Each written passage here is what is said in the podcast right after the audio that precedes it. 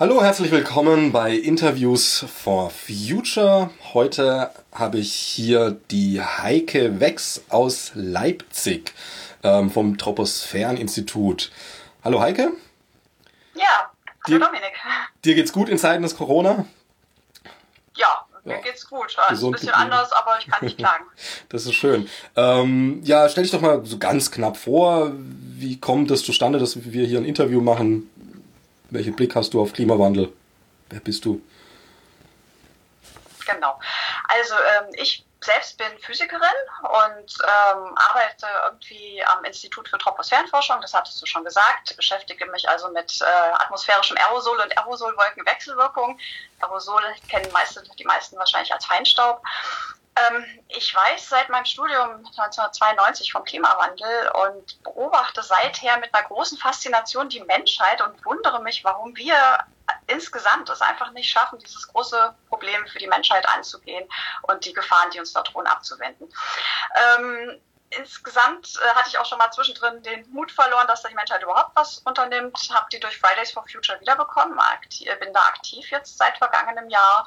Ja, und so haben wir uns halt ja auch getroffen. Und deswegen hat es ja vorgeschlagen, wir könnten mal ein Interview machen. Genau, das Ganze kommt quasi aus dem Scientists for Future, die ja, sag ich mal, ähm, eine Folge der Fridays for Future sind. Einfach, naja, ich meine, Fridays for Future machen ja auch die Wissenschaft aus. Ähm, aufmerken. Wir wollen uns heute aber jetzt nicht nur in, in deinem Fachgebiet bewegen, wir werden es immer wieder schneiden, aber ähm, das sollen ja auch lockere Gespräche werden hier ähm, in dem Format und deswegen werden wir auch so ein bisschen drüber hinausschießen natürlich. Ähm, aber erstmal die erste Frage ähm, zum Klimawandel und Coronavirus ist natürlich jetzt auch übrigens deswegen auch das Skype-Interview. Wir hätten uns sonst getroffen und es anders aufgezeichnet. Äh, das wird das Thema heute auch sehr viel schneiden.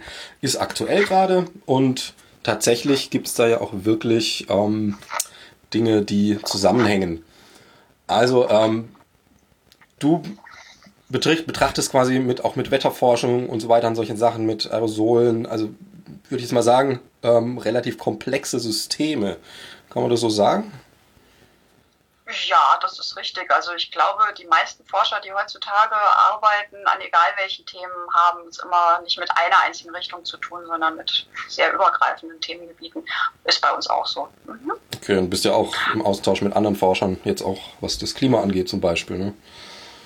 Ja, speziell, wenn ich jetzt überlege, mit welchen anderen Themengebieten oder mit welchen anderen Forschungsrichtungen ich so zusammenarbeite. Also zum einen sind wir bei uns äh, Physiker, Mathematiker, Metrologen.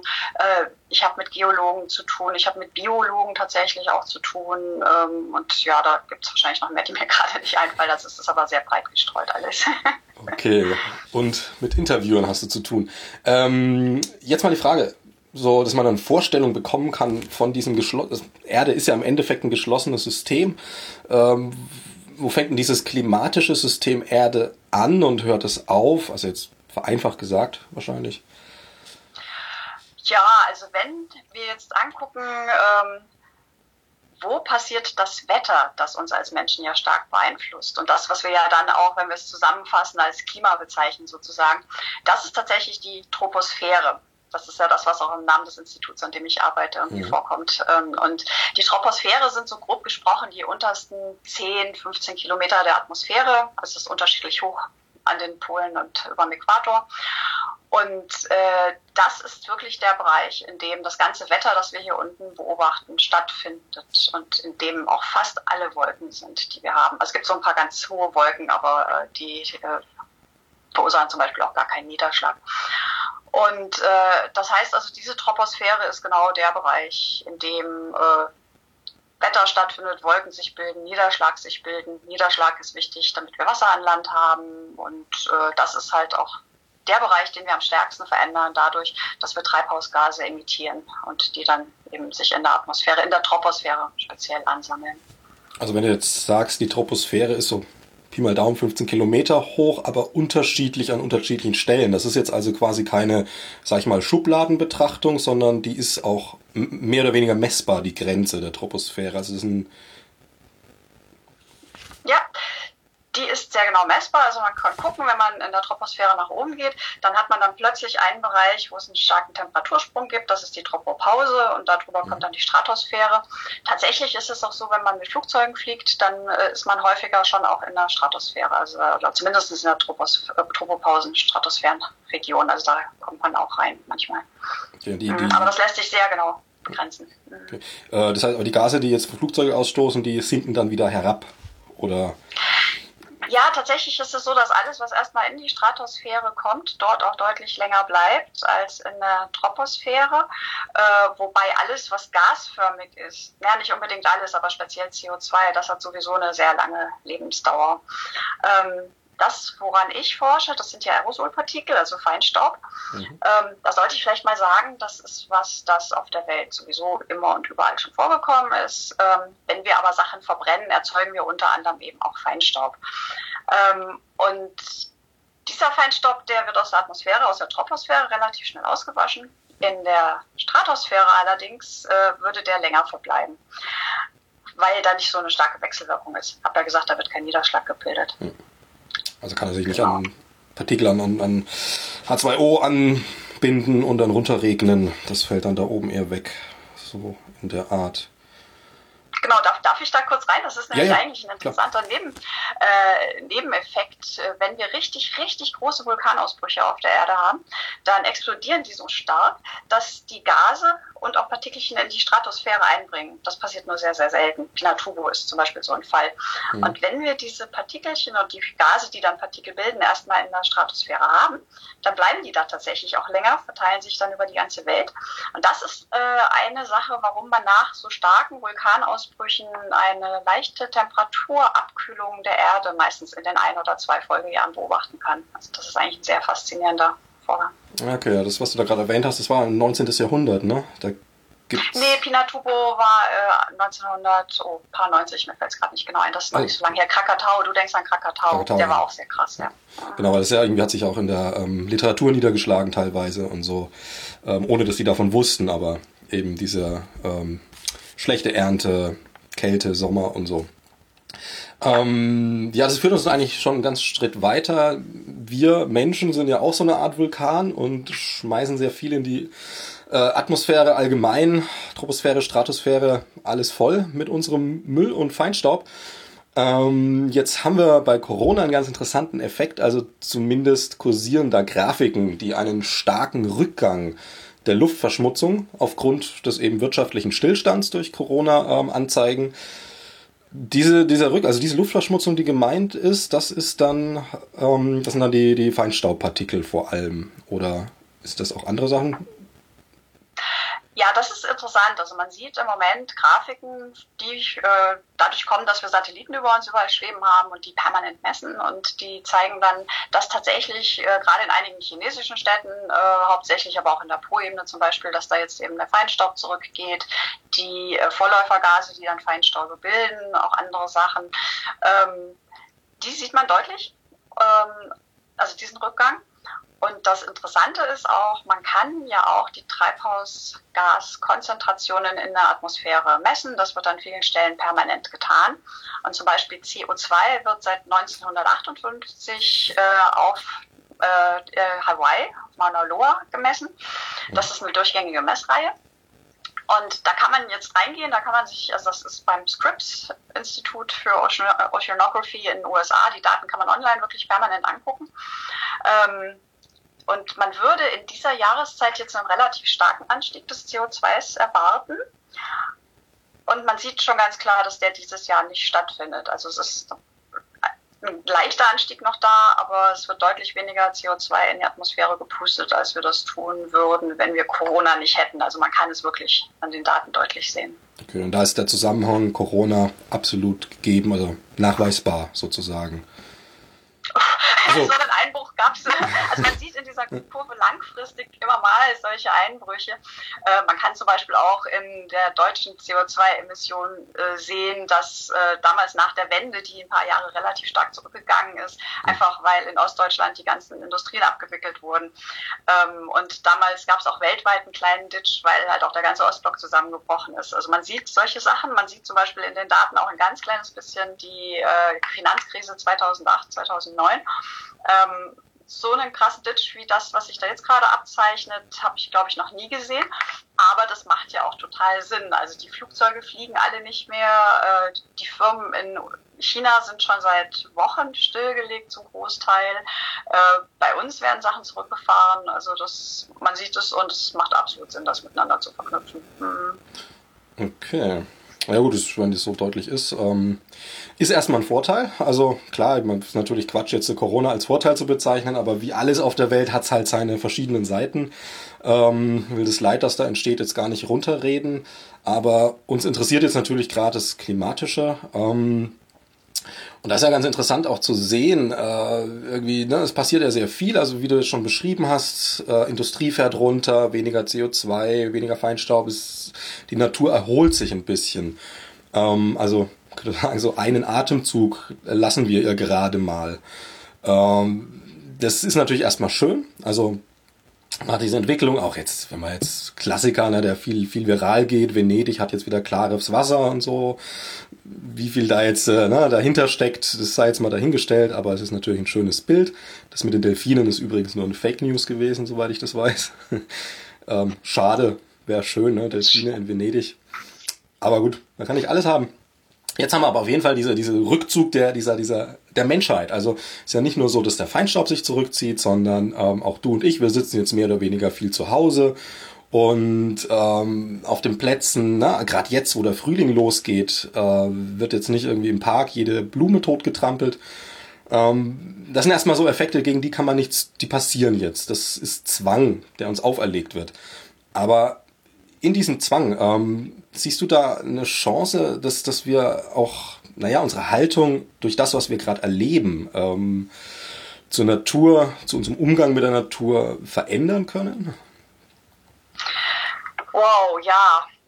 Das das bleibt abzuwarten. Also da möchte ich erstmal eine eigene Beobachtung zu Beginn einflechten. Also gerade mhm. letzte Woche, als es begann, dass wir jetzt hier wirklich alle ständig zu Hause bleiben sollten, eben abgesehen von vielleicht mal dem gelegentlichen Spaziergang alleine, ähm, da fand ich das völlig bizarr, wenn ich hier so rausschaue. Also wenn ich hier gerade rausgucke, sehe ich da hinten irgendwo eine Forsythie und die ist in voller Blüte.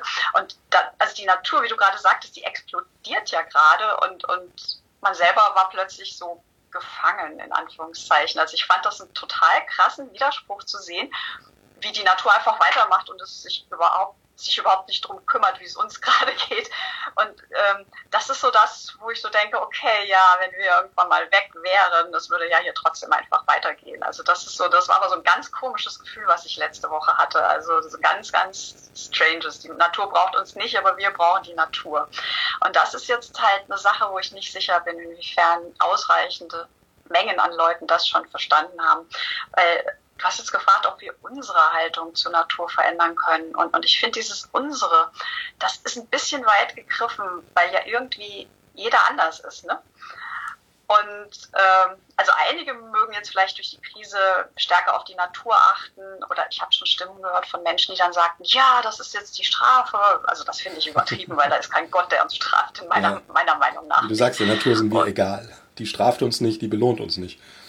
Genau, die ist einfach da. Und, und äh, also ich habe eher das Gefühl, also wenn man jetzt rausgeht, geht man vielleicht mit einem leicht komischen Gefühl raus und, und ich weiß nicht, ob, also auch so, weil, also ich gehe dann so raus und gucke so die anderen Leute an und, und ja, ich würde ja selber auch niemand anstecken wollen, will auch nicht angesteckt werden. Also ich denke, habe das Gefühl, man fühlt sich nicht ganz so locker draußen, wie das sonst der Fall ist. Und deswegen weiß ich nicht, inwiefern das wirklich helfen kann, ein besseres Gefühl zur Natur zu bekommen.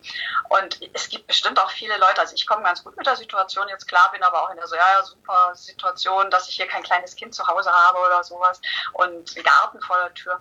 Und ähm, aber ich denke, es gibt auch welche, die sind jetzt drin und warten nur drauf, wieder rauszugehen und wieder voll loszulegen und den Urlaub, den sie jetzt nicht hatten, dann doch zu machen oder besonders toll zu machen. Also ich, ja, keine Ahnung.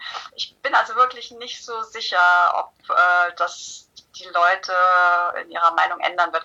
Was ich denke ist, es ist ja klar, dass dieser Virus mit den Flugzeugen gereist ist und, oder auf Kreuzfahrtschiffen. Und das könnte ich mir vorstellen, bringt vielleicht den einen oder anderen schon mal so zum Überlegen, was denn da so für ähm, Zusammenhänge herrschen und inwiefern man wir das mit unserem Verhalten einfach befeuern, was da gerade passiert. Also, ja. Na, gerade die Kreuzfahrtschiffe, die sind, die sind ja so, so ein Symbol für, für heile Welt und happy und alles toll und da, man muss sich quasi gar nicht bewegen, wird vom, vom Essen zum, zum, ähm, zum Theater geschoben und in Pool und zurück. Und ähm, gerade da hat es ja so immense, also jetzt die Diamond Princess zum Beispiel, das war ja schon ordentlich und ist ja nicht das einzige Schiff. Das, naja, also das, das, also ich kann mir persönlich schon vorstellen, dass da so eine gewisse Angst entsteht, jetzt nochmal auf so ein Schiff zu gehen, gerade von Leuten, die ja, also Kreuzfahrt ist ausblenden. Da, man blendet ja alles aus, mehr oder weniger. Es ist alles happy, ist alles bunt, man ist mit allem versorgt, all inclusive, man muss nicht denken. Und ähm, dass da der Haken jetzt quasi im Gehirn sitzen bleibt wäre eine Option, aber ich meine, klar, wir werden sehen. Es, Menschen sind unterschiedlich. Ja, wir werden sehen, aber ich denke auch wirklich, dass das sowas ist, wo vielleicht viele sich auch nie Gedanken drüber gemacht haben. Also eben diese Verbreitung. Also ich, ich habe das schon im Kopf, wie viel wir hier rumreisen. Und mir ist auch klar, dass ja in viele, also eigentlich in alle Länder auf der Welt sind schon alle möglichen fremden Arten von anderen Ländern eingeschleppt worden. Also wir betreiben hier die große Durchmischung von Arten auch auf Kontinenten oder zwischen den Kontinenten. Das ist mir schon alles klar gewesen. Aber jetzt durch diese Pandemie habe ich erstmal überlegt, wow, wie wenige Handschläge sind denn zwischen mir und allen möglichen anderen Menschen auf der Welt? Also das heißt, wenn ich wahrscheinlich mal gucke, wie Leute, die ich jetzt heute, okay, heute sehe ich keine mehr, Leute, die ich bis vor zwei, drei Wochen noch gesehen habe, wenn ich gucke, wen haben die denn davor gesehen und davor und davor, wie lange dauert es, bis ich einen Großteil der Menschen auf diesem Globus indirekt gesehen hätte, also wenn ich diese Ketten verfolgen könnte. Und, und das äh, wird den Leuten jetzt vielleicht ein bisschen klarer, wie verknüpft das hier alles ist und dass das vielleicht auch nicht nur ein Vorteil ist. Mhm.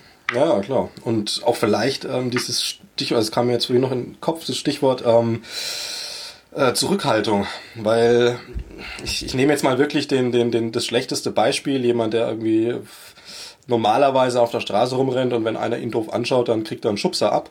Ähm, selbst der muss jetzt Zurückhaltung in, üben. Also der, der nimmt jetzt nicht einfach sich den Raum ein, den er haben will, weil also zum Beispiel hier sitzt einer an der Parkbank, ich setze mich jetzt da auch hin. Sondern nee, ähm, man muss sich reflektieren auch ein bisschen im Verhalten halt. Und das großflächig. Das, oh, das habe ich jetzt gerade nicht Oder, verstanden. Das großflächig. Also das ist ja nicht nur, dass es drei Leute machen müssen, die infiziert sind, sondern einfach alle. Also die Erfahrung machen wir alle. Ja, äh, das stimmt. Aber ähm, es ist, oh, jetzt habe ich plötzlich hier ein Echo drin, das ist interessant. Ich hoffe, es geht wieder weg. Ähm, jedenfalls äh, ist es aber ja auch so, du hast jetzt eher so dieses, ja, man muss sich selbst zurückhalten. Ich sehe es eher ein bisschen so wie, ähm, man darf sich aber ja auch nicht nah sein. Also das ist was, was ich gerade sehr, sehr schade finde. Also man trifft jetzt halt die Freunde, wenn überhaupt, äh, am Telefon oder per Bild. Aber in die Umarmung zur Begrüßung fällt weg. Oder, oder wenn einem jemand was Schlimmes erzählt oder es geht ihm nicht gut, dann kann man den irgendwie nicht so trösten, wie man das vielleicht sonst machen würde.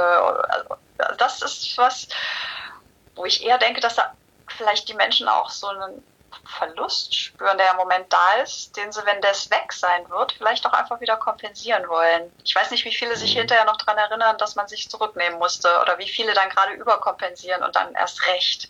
Also deswegen, du hattest ja vorhin gefragt, ob ich denke, dass wir da einen Wandel in unserem Denken finden werden und ja, ich würde sagen, abwarten. Es kommt auch ganz bestimmt darauf an, wie lange das hier dauert. Das auf jeden Fall. Ich meine, wenn es morgen vorbei ist, dann atme mal kurz durch und machen weiter wie vorher. Und wenn es zwei Jahre dauert, ist auf jeden Fall ein Unterschied. ähm, ja, gut, wenn wir jetzt mal, bleiben wir noch ein bisschen bei diesem Corona-Ding. Also, äh, wenn man das jetzt vergleicht, also wir hatten ja die Anschläge 11. September damals, das hat zack, bumm gemacht, plötzlich war es da. Und ähm, das ist ja auch super greifbar. Da, da hat man ein Bild, ähm, und da explodiert was. Oh, Angst, Panik. Diese Bilder kennt man auch aus Hollywood, dass da irgendwas explodiert und da ist immer total drauf gepolt. Ähm, noch ein interessantes Zitat dazu von jemandem bei einer Straßenbefragung zu Corona. Der hat gemeint, na, wenn das wenigstens ein Krieg wäre, dann wüsste man, gegen wen man kämpfen könnte. So. Das sagt sehr viel aus. Ähm, Jetzt haben wir aber keinen Krieg. Klar, Bolsonaro, Trump und so, die sprechen jetzt alle vom Krieg gegen das Virus, aber im Endeffekt ist es ja, also ist ja kein, ist ein Witz. Also da, das ist kein Krieg, es ist eine Krankheit und ähm, diese, die, wie das rollt, das ist ja ganz anders. Also es macht ja nicht Bomben und es ist da, so man macht einen Fernseher an, die World Trade Center sind eingestürzt, sondern da passiert was in China, dann kriegt man das ein bisschen mit, dann ist es irgendwann in Taten, hm, dann setzt man sich ein bisschen auseinander irgendwann und dann kommen so hoppla hopp, scheibchenweise, sagen auf einmal die Politiker, na, wir müssen ein bisschen aufpassen. Zwei Wochen später sitzen wir alle zu Hause und ähm, kriegen zigtausend Euro Strafe, wenn wir uns zu dritt im Park treffen und akzeptieren es. Was ja auch vernünftig ist, aber das ist ein ganz anderer Prozess, der da passiert. Und vergleichbar ja mit dem Klimawandelprozess. Also, ne, das ist ja auch nicht so, dass der Klimawandel nicht vorhanden ist und dann macht's bumm, auf einmal ist alles schlimm, sondern das ist ja auch abstrakt, es schleicht so. Also, wenn man sich anschaut, also ich glaube, die, ich möchte, ich gar nicht wissen, wie groß, wie klein der Prozentsatz ist von Leuten, die direkt ähm, von, von schweren Fällen betroffen sind bei Corona, also jetzt in Deutschland.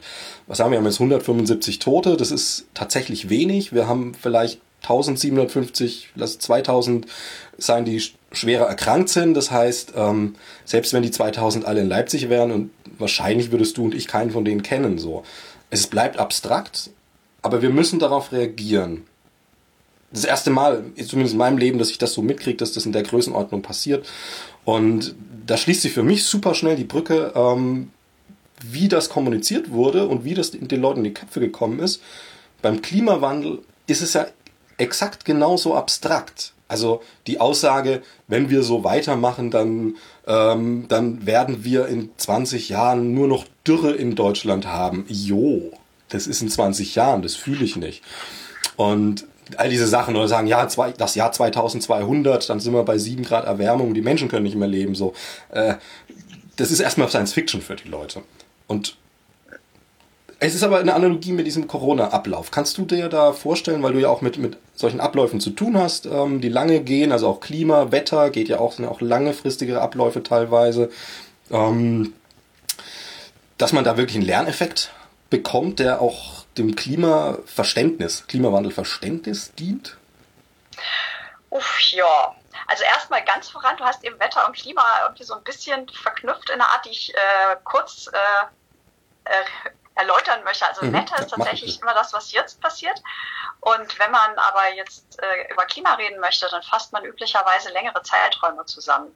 Also da unterscheiden sich Wetter und Klima schon. Also Wetter ist nichts Langfristiges. Wetter ist heute und Klima ist das zehn Jahre oder üblicherweise 30 Jahre gemittelte. Genau, wie, wie ist denn die da genaue Grenze? Weil also mit, ich meinte mit langfristig jetzt sowas wie in drei Tagen. Ähm, also wo, wo hört denn diese ja, also man, Wettergrenze auf? Ja, also ich würde eher andersrum sagen, fängt denn die Klimagrenze an? Ähm, und äh, das ist einfach da, wo man dann statistisch so lange gemittelt hat, dass man verlässliche Werte mit relativ niedrigen Fehlerbalken bekommt. Also das klingt jetzt wahrscheinlich sehr abstrakt, aber da eine exakte Grenze zu ziehen, ist, glaube ich, relativ schwierig. Aber jedenfalls, ich wollte nur sagen, also Wetter ist eigentlich jetzt und Klima ist das langfristige und da mittelt sich das dann auch raus, dass in einem Jahr mal, was weiß ich, der März warm ist und im nächsten ist er kalt und verregnet. Aber ähm, du hattest nach äh, den äh, Unterschieden oder äh, Parallelen Corona und Klimawandel gefragt und hast zu Beginn mit 9-11 angefangen. Und äh, das ist also irgendwas, es ist äh, also damals, als die Flugzeuge ins World Trade Center reinflogen, ich glaube, jeder, der da schon alt genug war, weiß, was er an dem Tag gemacht hat. Ich habe von diesem Tag noch diverse Bilder im Kopf. Mhm ähm, ich weiß nicht, wie das in einigen Jahren mit der Corona-Krise sein wird, was mir davon in Erinnerung geblieben sein wird, weil die ja auch so langsam kam. Also es wird vielleicht so ein leichtes Unbehagen Anfang Januar beim Nachrichtengucken da bleiben und dann die Tatsache, dass man jetzt hier äh, plötzlich zu Hause sitzt. Aber es ist schon nicht so wie 9-11, aber Klimawandel ist irgendwie noch langsamer. Und äh, also ich habe schon gehört, dass Corona als Katastrophe in Zeitlupe äh, bezeichnet wurde von einem dieser Virologen, die im Moment oft im Fernsehen sind. Aber der Klimawandel ist ja noch mal viel langsamer. Und äh, von daher sind da ein paar Parallelen, aber eben auch wichtige Unterschiede, weil bei Corona ist es so, das ist früher oder später vorbei. Selbst wenn wir jetzt gar nichts tun würden, dann würde hier eine riesen Infektionswelle drüber laufen. Und es wäre ganz fürchterlich, aber irgendwann wären genug infiziert und das wäre kein Thema mehr. Jetzt versuchen wir was dagegen zu tun, um diese Welle unten zu halten und dann irgendwann eine Impfung zu haben oder ein Medikament, dass es halt nicht so schlimm wird. Selbst unter den Umständen ist es irgendwann vorbei. Ich meine, du hast eben mal zwei Jahre gesagt, ich hoffe, so lange wird es nicht dauern. Aber ähm, das hoffen, glaube ich, gerade alle. Ja. Äh, aber es wird trotzdem irgendwann vorbei sein. Beim Klimawandel ist es anders. Der ist ja gekommen, um zu bleiben. Wir haben die Atmosphäre jetzt schon verändert. Das ist ein Fakt. Die Auswirkungen sind jetzt schon so groß, dass man es an allen Ecken und Enden merkt. Die Klimaforscher wissen das schon seit Jahrzehnten, dass das kommen wird und warnen auch davor. Aber du hast jetzt auch schon was gesagt so im, im äh, Nebensatz. Es ist einfach so, äh, man hat es bis vor kurzem nicht gesehen hier. Also es ist nicht hier, es ist nicht jetzt. Man denkt so, ach, bis das passiert, da, keine Ahnung, das ist so weit in der Zukunft. Bis dahin hat sich schon irgendwas ergeben. Ähm, man glaubt ja auch immer, dass es einem selber nicht passiert. Also selbst jetzt bei Corona, das ist wieder eine Parallele. Also die Leute, die dann noch auf Partys gegangen sind und gesagt haben, ach ja, ich werde mich nicht infizieren und wenn, dann ist es bei mir nicht schlimm. Den einen oder anderen mag es da vielleicht ganz übel erwischen. Also, aber trotzdem haben wir alle erstmal so eine, äh, so eine Funktion in uns drin, die uns äh, hoffen lässt oder glauben lässt, auch für mich kommt es nicht schlimm. Also das, das gehört zum Überleben mit dazu. Das ist so ein Teil, wie wir Menschen funktionieren. Das macht es aber halt so schwer, solche Sachen, solchen Sachen zu begegnen. Also das, äh, deswegen reagieren wir vielleicht nicht unbedingt zeitgemäß. Und das, das Gute ist, es wurde jetzt bei Corona schnell reagiert. Vielleicht hätte man noch ein bisschen eher reagieren können an einigen Ecken und Enden, dann wäre es vielleicht in einigen Ländern nicht ganz so krass geworden, wie es jetzt wird. Gerade speziell auch, ich meine, guck dir USA an. Hm. Das, also das ist ja jetzt das, also das ist, da haben wir jetzt wieder eine Parallele.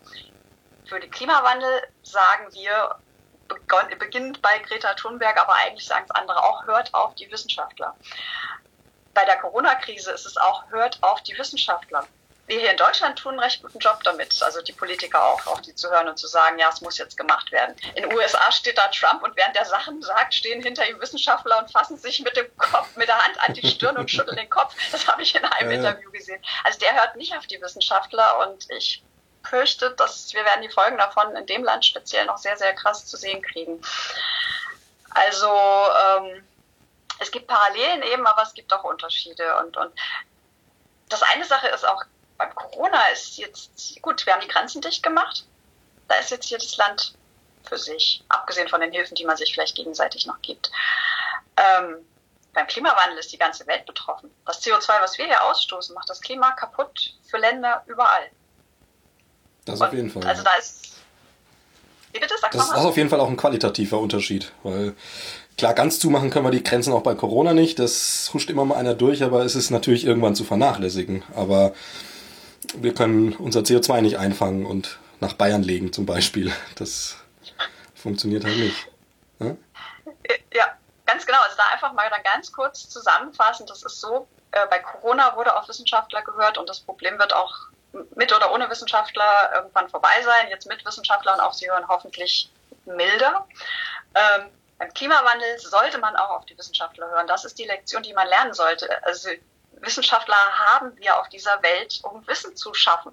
Das sollte man dann auch nutzen, weil gerade bei der Klimakrise ist es so, die wird nicht von alleine weggehen. Das wird immer schlimmer werden. Und umso schlimmer, je später wir genug handeln.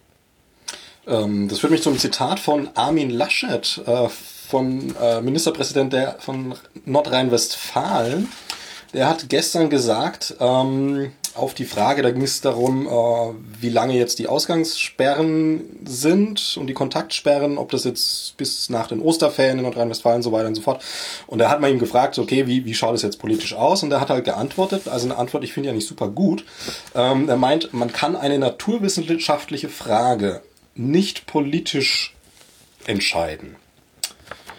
Würdest du erstmal zustimmen, oder?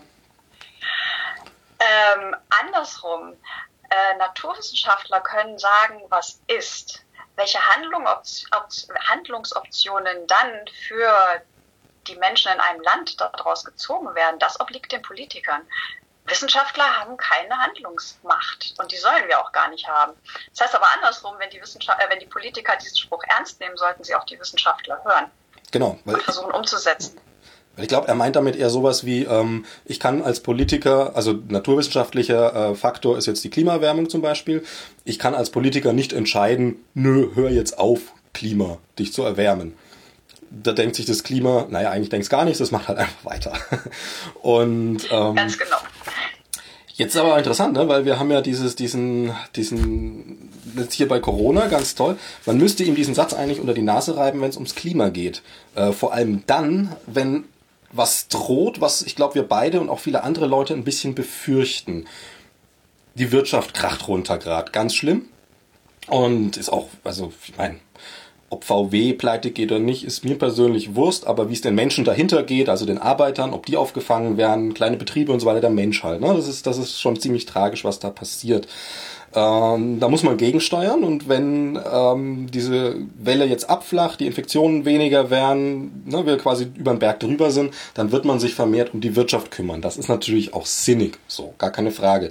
Jetzt sagt ähm, Gerhard, Gerald Ulrich, äh, Wirtschaftspolitiker der FDP, jeder Ökonom weiß, dass Steuererhöhungen in Wirtschaftskrisen grundfalsch sind. Was ja übrigens auch stimmt, also wirtschaftlich. Die Einführung der CO2-Steuer von 25 Euro die Tonne ab 2021 ist angesichts der Corona-Krise unverantwortlich und bedroht Jobs. Ähm, jetzt mal nicht moralisch, sondern ganz sachlich gefragt. Was würdest du denn da entgegnen? Ähm, ja, das ist halt so ein klassisches Argument von Leuten, die sich möglichst wenig äh, Einmischung des Staates wünschen. Und, äh, und das ist irgendwie so, und wenn man dann immer dieses Jobargument noch bringt, dann verängstigt man auch gleich die Bürger, weil jeder denkt, oh Gott, ich will nicht arbeitslos werden. Und äh, dann akzeptieren die gleich den ganzen Satz als gegeben. Ähm, ich müsste an dieser Stelle allerdings auch nochmal sagen, also ob VW jetzt krachen geht oder nicht, wäre mir jetzt nicht wurscht. Du hast zwar auch auf die Leute dahinter hingewiesen, aber das ist schon so, so eine Wirtschaft ist unglaublich verwoben. Das ist jetzt natürlich was, wo ich überhaupt keine Ahnung von habe, wie das alles so zusammenhängt. Aber äh, ich glaube, dass dieses Land, also unser Land Deutschland, so reich ist und wir alle in so unglaublichem Luxus hier leben können. Also selbst arme Leute bei uns leben viel besser als zum Beispiel auf den Philippinen oder so. Ich höre da von Kollegen Stories, die glaubt man einfach nicht. Und, und das liegt aber daran, dass wir eine funktionierende Wirtschaft haben. Also ich verstehe schon, dass man die auch ähm, am Leben halten möchte. Aber ähm, ich habe gerade ein Buch gelesen von Maya Göpel. Ähm, die äh, hat, äh, das heißt, ähm, die Welt neu denken, eine Einladung und die hat da wunderbar gezeigt, äh, dass die Grundregeln, nach denen sich die Ökonomen so richten oder die sich die Welt in ihren Modellen so zusammenbasteln, eigentlich gar nicht mehr so richtig zu halten sind. Und ähm, da möchte ich kurz mal so ein Experiment schildern, was gemacht wird. Also Ökonomen sehen uns Menschen so als Homo economicus heißt der da. Das ist ein relativ kalt, immer nur nach dem monetären Vorteil denkender Mensch. Und da gibt es jetzt dieses Experiment. Also man hat eine Person, der gibt man zum Beispiel 1000 Euro. Die darf von diesen 1000 Euro einer zweiten Person einen Teil abgeben. Also sie darf einmal mit dieser zweiten Person reden, darf sagen, ich gebe dir Summe X ab. Die dürfen nicht miteinander verhandeln, nichts. Und wenn jetzt diese zweite Person dem Handel zustimmt, dürfen beide Leute das behalten. Und wenn die zweite Person sagt, nö, ist unfair, mache ich nicht mit, dann kriegt keiner von beiden was. Jetzt ist es so, man sollte unter den eiskalten Gesichtspunkten ja denken, die zweite Person sagt schon bei einem Euro, yes, ich nehme den, weil dann hat sie ja mehr, als wenn sie gar nichts bekommen hätte. Ist aber nicht so. Man muss 30 Prozent der angebotenen Summe anbieten, damit im Mittel die zweite Person auf den Deal eingeht, sonst haben beide gar nichts. Das ist also was, was zeigt, dass dieser Homo economicus, wie die Ökonomen sich das so vorstellen, einfach überhaupt nicht funktioniert. Und äh, da ist auch die Maya Göppel nicht die einzige, die das sagt. Also da gibt es eine ganz große Bewegung die sagt, dass diese ganzen Wirtschaftsmodelle einfach nicht unbedingt mehr tragen oder stimmen. Und äh, da wäre ich dann also mit irgendwelchen ökonomischen Modellen und eben auch mit dieser Aussage, die du gesagt hast, eher, eher vorsichtig. Und, aber, aber das, was in dieser Aussage drinsteckt, das ist ja so die Basis, wie heute gewirtschaftet wird. Also wir haben Krankenhäuser, die werden gezwungen, ökonomisch geführt zu werden. Die müssen Gewinn abwerfen. Das, das, ist, äh, das ist nicht gut für die Menschen. Also das, in dem Falle und eigentlich auch ohne eine Krise wäre es gut, wenn der Staat da was regelt ne? und ich eingreift und finanziert. Gerade zu den Krankenhäusern, aktuelles Beispiel in Berlin. Ähm, weil, ne, es ist ein ökonomischer Betrieb, kann, hat jetzt, äh, das ist ja dieser Faktor, der passiert, die nicht notwendigen ähm, Operationen werden jetzt äh, zurückgeschoben, werden jetzt nicht gemacht, deswegen fallen Einnahmen weg und deswegen ähm, ist jetzt aktuell im Berliner Krankenhaus, ähm, werden den Angestellten die Urlaubs, äh, die Weihnachts, Weihnachtsboni ähm, und so nicht mehr gezahlt. Also, da sehen wir es jetzt. Ähm, ne, wir stehen alle auf uns Balkonen, applaudieren brav den, den äh, Krankenhausangestellten und die kriegen noch mal weniger Geld. Ähm, wo sie jetzt gerade den riskantesten Job machen. Also ich würde auch sagen, ja. Ja, also da ist, da habe ich die Tage äh, Zitat gehört von oder gelesen eigentlich. Ich habe es nicht selber überprüft. Das stand da nur unter so einem Foto von. Ähm, äh, also da war eine Biologin, die wurde interviewt und die soll gesagt haben. Ähm, eine spanische Frau war das, äh, spanische Biologin, ihr zahlt Fußballern Millionenbeträge und ihr zahlt Forschern 1800 Euro im Monat, geht einfach ein Ast, äh, fragt Messi und Ronaldo, die werden euch jetzt schon aus dem Schlamassel helfen. Also das, das ja, das ist ja auch gelesen. Es trifft ja. auf den Punkt. Also das ist irgendwie und dann dann beschweren. Ist ja auch das Schöne ne, bei uns. Das das fehlt mir ein bisschen in dieser Debatte auch momentan. Ähm, das wird immer so hochgejubelt. Wir haben ja so ein tolles ähm, Gesundheitssystem. Ja, wir haben irre Geräte. Super. Also wie Hightech unsere Krankenhäuser aus ist natürlich der Wahnsinn. Nur haben wir das Personal nicht. Das ist bedient. Beziehungsweise das Personal schon so an der Kante. Ähm, da bringt mir der ganze Hightech relativ wenig. Gut. Äh, du dazu noch was sagen magst, ja? Genau, ja, das ist eine Sache, wo ich auch äh, die Tage so gelesen hatte und ich fand das so zutreffend, dass man jetzt mal sieht, wer systemrelevant ist und äh, dass man halt auch einfach jetzt gut sehen kann, wie ungerecht die Gehälter verteilt sind, weil da gibt es irgendwelche Menschen, die so unglaublich viel mehr verdienen als andere in den Banken und in irgendwelchen Vorständen und äh, diejenigen, die jetzt aber wirklich die Arbeit machen, auch all die, die sich freiwillig zurück aus der Rente melden oder jetzt zusätzlich sagen, hey, ich habe jetzt nichts zu tun, ich komme jetzt und helfe im Krankenhaus.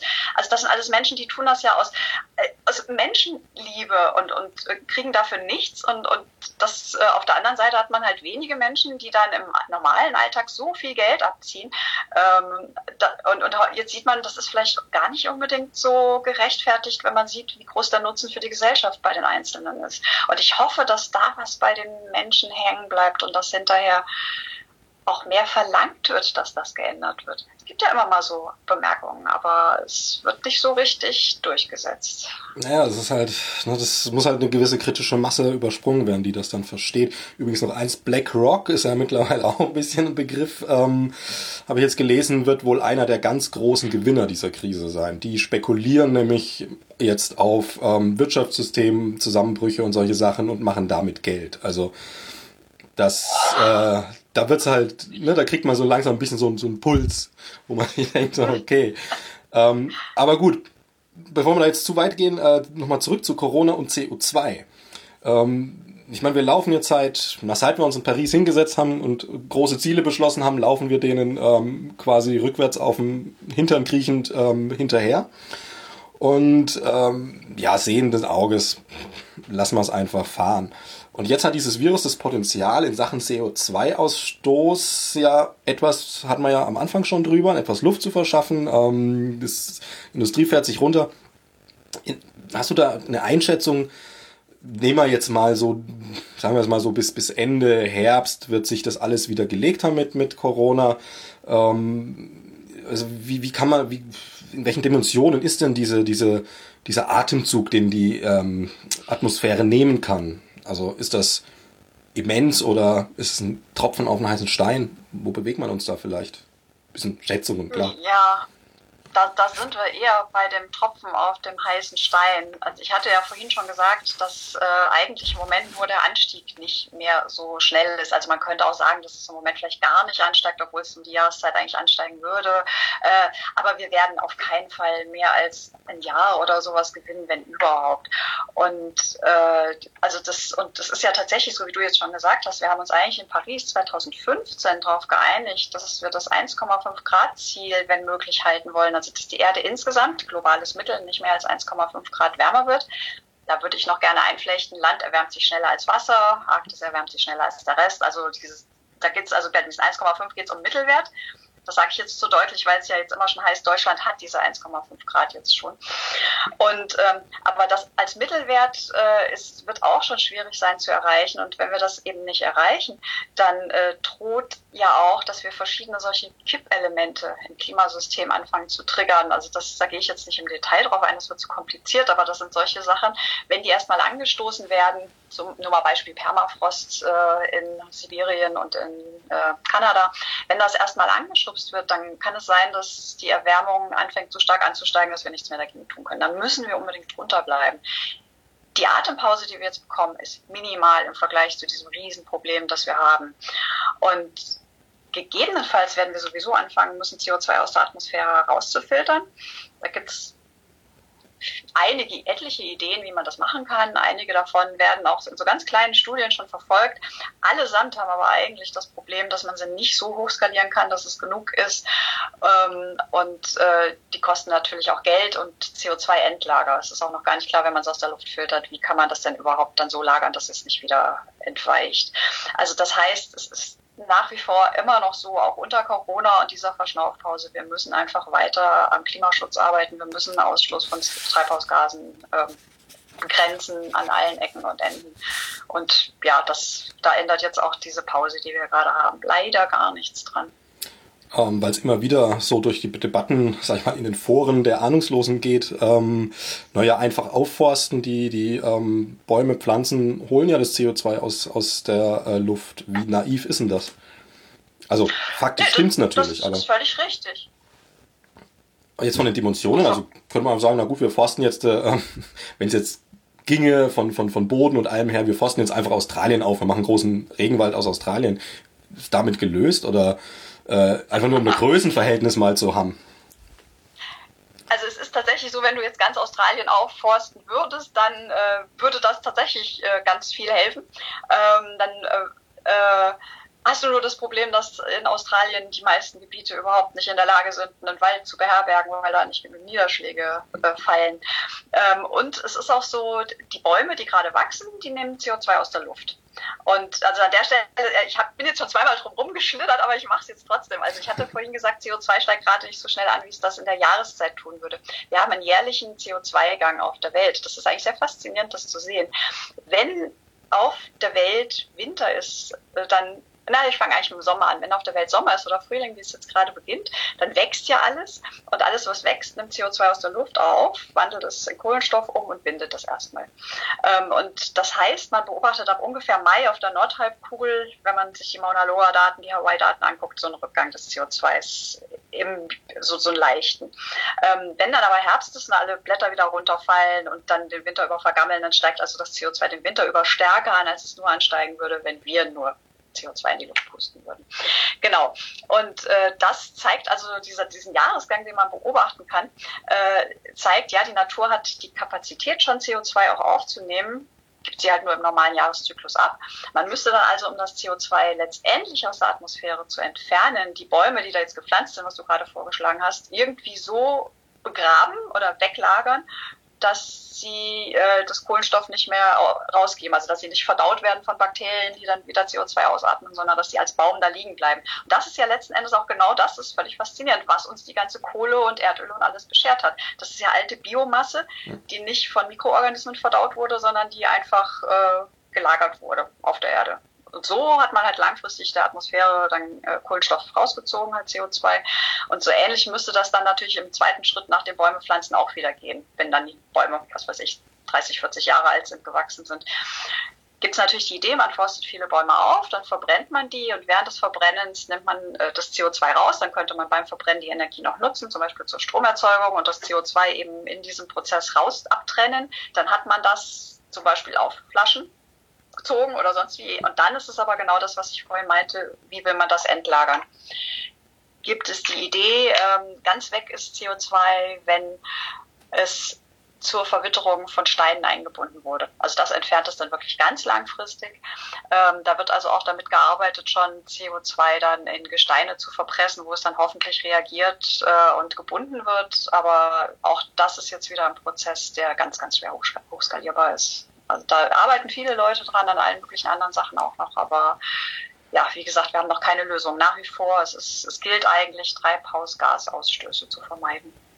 Also das letzte Ziel ist, nochmal auf die Steine zurückzukommen, wäre dann tatsächlich auch das Molekül aufzuspalten am Ende, dass das CO2 nicht mehr als solches vorhanden ist.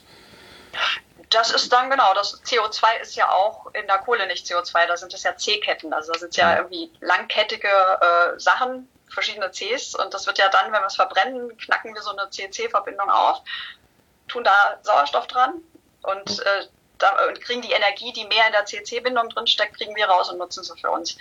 Also es gibt ganz, das sind immer permanent chemische Hin- und Her-Umwandlungen. Okay.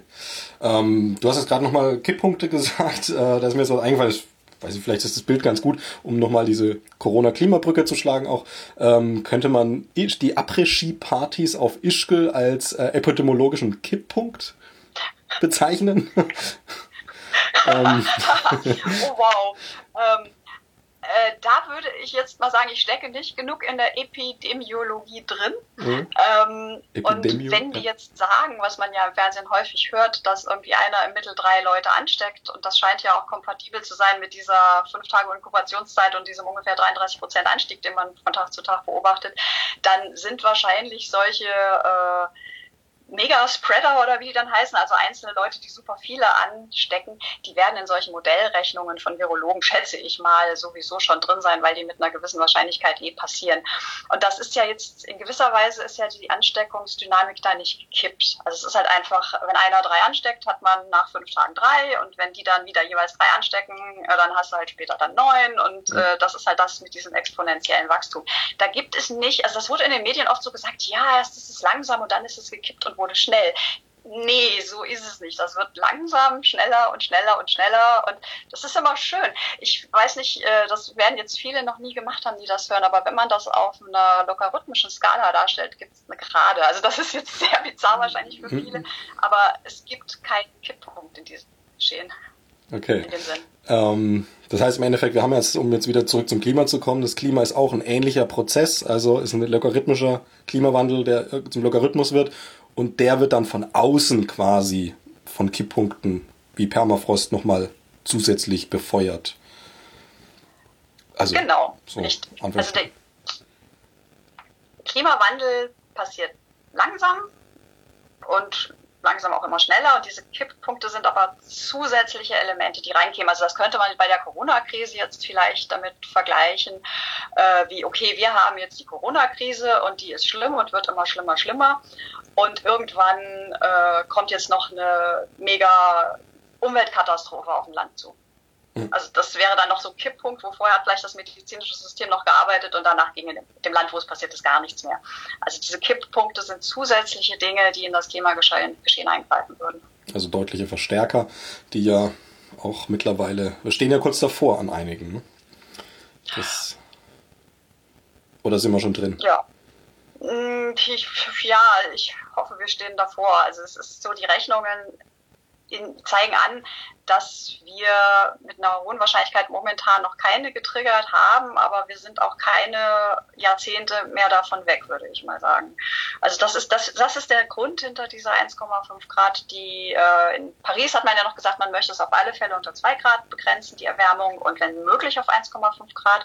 Seither kam aber noch ein zusätzlicher Bericht von dem IPCC raus, International Panel on Climate Change oder Klimarat immer übersetzt, ähm, der ganz klar gezeigt hat, wir sollten unbedingt unter, versuchen, unter 1,5 Grad zu bleiben, weil eben sonst das Triggern dieser Kipppunkte zu gefährlich nahe kommt.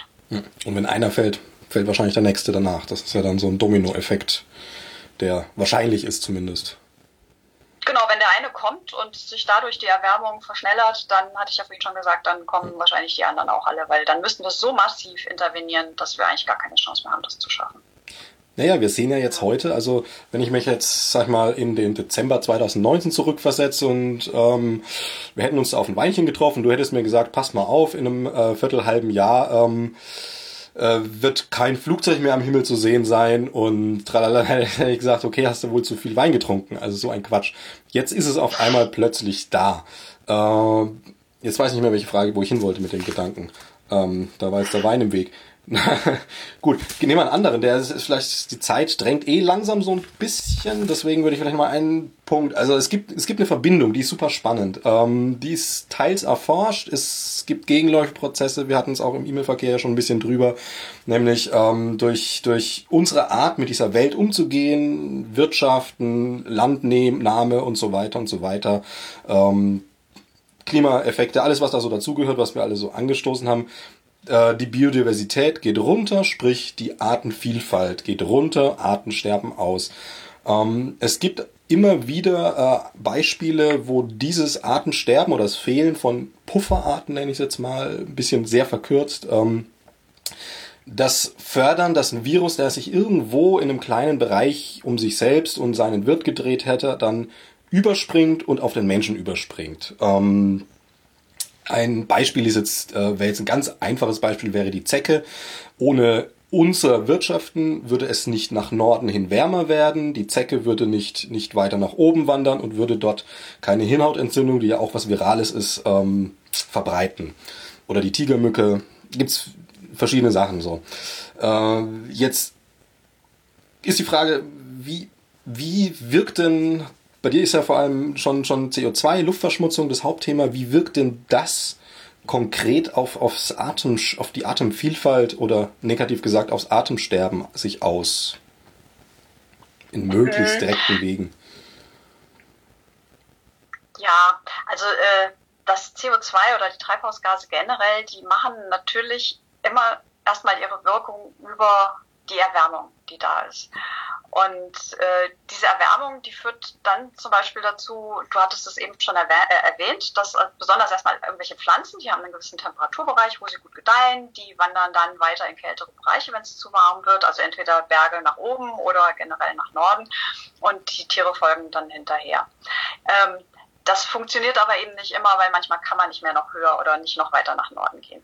Also da fängt es dann schon mal an mit Aussterben. Dann ist die Natur ja auch so extrem gut äh, balanciert. Also das heißt äh, zum Beispiel, wenn irgendwelche Vögel im Frühjahr brüten, dann brüten die zu der Zeit, wenn genau die Insekten gerade schlüpfen, die sie ihren Kindern dann zum Großteil verfüttern wollen. Und wenn jetzt aber eine Art, also die Insekten, anders auf die Temperaturerwärmung reagieren als die Vögel, dann schlüpfen die Insekten vielleicht vor oder nach der Vogelbrut und die Vogelkinder verhungern alle. Und äh, das ist, also da gibt es jede Menge solche ineinander super verwobene Sachen. Da bin ich jetzt natürlich überhaupt nicht die Expertin für, weil das ja eher in die Biologie-Richtung geht. Aber also da gibt es ganz, ganz viele Dinge, die aber immer, immer wieder und wieder über diese Erwärmungsschiene gehen. Über die Erwärmungsschiene geht auch, dass jetzt hier bei uns im Moment, dass im Winter so warm ist, dass äh, einige Insekten hier jetzt überleben können, die das früher nicht gekonnt hätten. Beispiel Tigermücke die dann Überträger von Krankheiten sein kann, die wir hier bei uns gar nicht kannten. Also zum Beispiel habe ich schon Westnilfieber gehört, dass sich das auch in Europa ausbreitet, dass Malaria wieder zu uns kommen könnte. Und äh, solche und ähnliche Krankheiten werden also wirklich in Zukunft zunehmen das, was wir momentan sehen, die Corona-Krise, ist insofern ein bisschen Spezialfall, so wie ich es verstehe zumindest. Wie gesagt, bin keine Biologin, weil dort ja irgendwie der Kontakt zwischen Wildtieren und Menschen auf diesem Markt, äh, wo die Wildtiere da in China verkauft wurden, forciert wurde. Also da hat man sich sozusagen die Viren wahrscheinlich selber reingeholt in das System. Ähm, das ist jetzt nichts, was ich jetzt in erster Linie mit der Klimakrise verbinden würde. Aber wir haben es vorhin schon angesprochen, diese wahnsinnig schnelle Verbreitung rund um den Globus liegt natürlich dran, dass hier alles mit allem verwoben ist und wir hin und her reisen, normalerweise ähm, sehr, sehr viel. Und äh, ja, das ist dann halt so ein, ein Punkt, wo die Klima, äh, nicht die Klimakrise, wo unser momentanes Wirtschaften wahrscheinlich das, was wir erleben, beeinflusst. Ähm, eine letzte Sache wollte ich noch erwähnen, den Borkenkäfer, das ist natürlich auch so eine Sache. Ähm, der überlebt jetzt auch den nicht mehr so kalten Winter. Im Sommer sind die Bäume mehr und mehr geschwächt. Äh, deswegen befällt er die stärker und die sind geschwächt, weil es so heiß und so trocken ist. Also hier in Deutschland ist das ja ganz stark der Fall in vielen Gegenden. Ja, dann stirbt der Wald und dann haben die Tiere weniger Lebensraum. Also das ist auch, du wolltest ja so äh, darauf hinaus, wie, was, wie beeinflusst CO2 äh, die das Artenvielfalt. Genau. genau, also das ist auch sowas. Ähm, bringt mich noch auf zwei Gedankenpunkte. Also eine ist da, glaube ich, relativ klar. Jetzt nehmen wir mal Corona ähm, im Jahre 1920 bei ähm, im Sommer bei ähm, 27 Grad. Ist natürlich äh, von den Todeszahlen ganz was anderes als Corona 2020 im Sommer bei 42 Grad. Also klar ist das jetzt ein Wetterextrem, aber die treten ja auch mehr auf ich denke mal, das ist relativ unschlüssig, dass da dann auch ähm, gewisse, vielleicht nicht die Haupteffekte, aber gewisse Effekte zu sehen sind. Ähm, jetzt aber nochmal die Frage zum, zum ähm, Artensterben. Hast du jetzt gesagt, so die Temperaturerhöhung ist ja ganz klar natürlich ein, ein Faktor. Aber neben der Temperaturerhöhung geht ja Hand in Hand auch tatsächlich die Wetterextreme. Also dass man halt, wie, wie wirkt sich, wirkt sich, also siehst du da auch eine Auswirkung auf die Artenvielfalt, jetzt nicht durch die Erhöhung, sondern eben durch die Extreme die punktuell entstehen. Genau, das hatte ich wahrscheinlich äh, implizit mitgedacht, aber nicht explizit gesagt. Also durch die Temperaturerhöhung kommen halt eben diese ganzen Dinge, wie wir haben sehr heiße Phasen, wir haben sehr trockene Phasen, wir können aber auch mal Hochwasser haben. Und äh, wenn wir uns jetzt letzten Endes Australien angucken, äh, da hat es gebrannt und da sind ja anscheinend, die Zahlen kann ich kaum glauben, aber Milliarden von Tieren, was ich da gelesen habe, äh, gestorben. Und äh, ja, also das, äh, also die Temperaturerhöhung ist erstmal der erste Effekt, der dann all diese anderen Sachen nach sich zieht. Und das ist dann das, was tatsächlich die Auswirkung hat. Ja, das, das ist richtig. Mhm. Ja, also es ist nicht nur die Tatsache, dass es jetzt wärmer wird, sondern wie gesagt, ich habe es nicht explizit erwähnt, ja. aber so frage ich auch, mitgedacht. damit ähm, das, was, was du denkst und im Kopf hast, dann auch bei den Leuten ankommt. Ähm, äh, noch, noch eine Sache, die ist mir persönlich relativ wichtig, weil ich glaube, die wäre sinnig. Ähm, momentan Robert-Koch-Institut als Stichwort, auch Kekulé und die ganzen Virologen, Epidemiologen und so weiter und so fort. Auch nochmal hier das Zitat von Laschet, man kann ja eine naturwissenschaftliche Frage nicht politisch entscheiden, also man muss ja auf die Wissenschaftler hören, die, also ähm, wenn man jetzt mal das Heldentum in Anführungsstrichen beschreibt, dann haben wir einerseits die, die, ähm, das Personal in Krankenhäusern, dann vielleicht noch die Supermarktkassiererin und die Wissenschaftler. Das ist jetzt ein ganz großes Ding. Und die Wissenschaftler sind, das ist ja sehr schön erstmal, super nah an der Politik dran. Also da wird sich von Innenminister über Bundeskanzlerin, über, über Gesundheitsminister und so weiter und so fort, werden sich permanent mit, mit, mit dem Drosten zum Beispiel, der ja auch äh, Virologe, ich glaube, Virologe ist, ähm, also auf jeden Fall Wissenschaftler, äh, super eng verzahnt. Ähm, Wissenschaftler haben natürlich ihr, ihr, ihr Fachgebiet, das, der eine das, die andere das, aber trotzdem ist wissenschaftliches Denken und die Haltung dahinter, die ist ja dann doch, naja, ist ja schon ähnlich. Also man, man schaut, dass man nicht irgendwie emotional die Sachen ähm, sich anschaut, sondern dass man sich auf äh, feste Daten beziehen kann und so weiter und so fort. Man kann sehr weit abs betrachtet abstrakte Prozesse, bla bla bla und so weiter und so fort. Ich will jetzt gar nicht zu weit den Bogen spannen, aber ähm, ganz einfach, momentan äh, ein bisschen bildlich gesprochen, knien die Politiker vor den Wissenschaftlern und sagt, bitte, bitte helft uns und wir hören auf euch. Nun bist du auch Wissenschaftlerin. Die äh, Wissenschaftler beim Scientists for Future sind Wissenschaftler. Sehr viele Klimaforscher sind Wissenschaftler. Ist da ein Schulterschluss möglich oder vielleicht sogar hier und da auch schon auf dem Weg zu sagen, hey, also in der Person Harald Lesch vielleicht schon verbunden, der ja absoluter Klimafachmann ähm, mittlerweile ist, obwohl er Astrophysiker, glaube ich, ist. Und jetzt auch aber zur, zur Corona-Epidemie ganz viel sagt, dass man einfach diese Nähe Wissenschaft, Politik, die jetzt durch Corona entsteht, sich danach nicht mehr auflösen lässt, sondern dass man sagt, nein, das bleibt. Wir haben noch ein Problem, dass die Wissenschaft mindestens genauso wichtig. Und wir lassen diese Verzahnung. Also, dass dieser Drang aus der Wissenschaft kommt. Siehst du da Möglichkeiten? Siehst du da Dinge, die schon passieren? Oh, wow. Ja, also ich denke, das ist ja immer eine Frage von Einzelpersonen. Und im Moment sind eben diese paar Virologen, die wir jetzt alle wahrscheinlich häufiger in den Medien sehen und hören, ähm, die äh, sehr gefragt sind auf ihrem Gebiet. Und da hören die Politiker auch.